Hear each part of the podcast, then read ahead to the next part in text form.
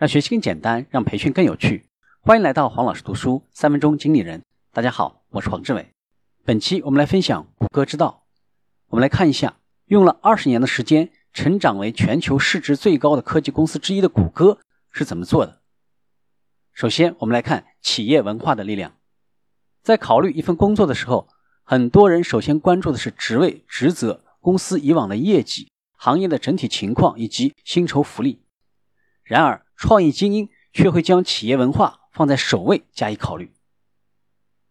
拥挤出成绩，谷歌认为办公状态应该鼓励大家多多的交流，让大家在喧闹拥挤的办公室里畅所欲言、激情碰撞。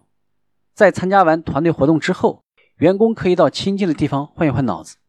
因此，谷歌的办公室设置了许多的休闲设施，咖啡馆。小型的厨房里有僻静的位置，另外还有私密的会议室、露天的阳台和院落，甚至还有睡袋。一起吃住，一起工作。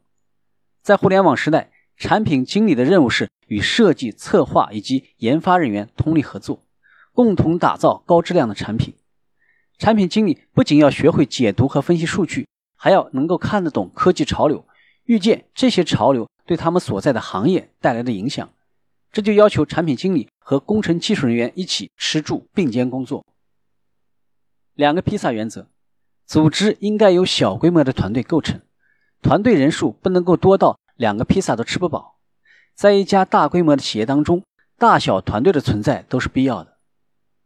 过劳有道，最理想的企业文化会让员工无论在家或者办公室里都有许多有趣的事情去做，这是在鼓励大家。以合理的方式过度工作，不要强迫员工加班加点，也无需规劝他们早点回家陪伴家人。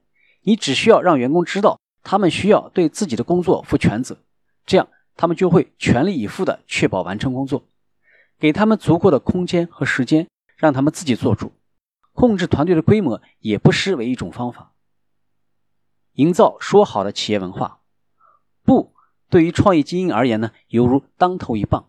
我们应该营造一种乐于说好的企业文化，说好的态度可以伴随你披荆斩棘。快乐工作强扭不来，快乐文化和创意文化有一个共同点：快乐无处不在。关键在于要尽量放宽限制，可以组织各种活动，让员工快乐的参与。信赖你的员工，不要惧怕出现纰漏而杞人忧天。真正的快乐，只有在这样自由放任的环境当中才能够绽放。这样的快乐多多益善，员工越快乐就越能干。不作恶，这句话表达了谷歌员工感同身受的企业价值观和目标，同时也是给员工授权的一种方式。这句话就如北极星一般，为管理方式、产品计划以及办公室政治指明了方向。企业文化的力量能够让公司的每一个成员不断的进步，也会让整个企业变得更大更强。今天的分享就是这样，请关注黄老师读书，每周你都将收到我们推送的黄老师读书的文字版本。给我三分钟，还你一个精彩。我们下期见。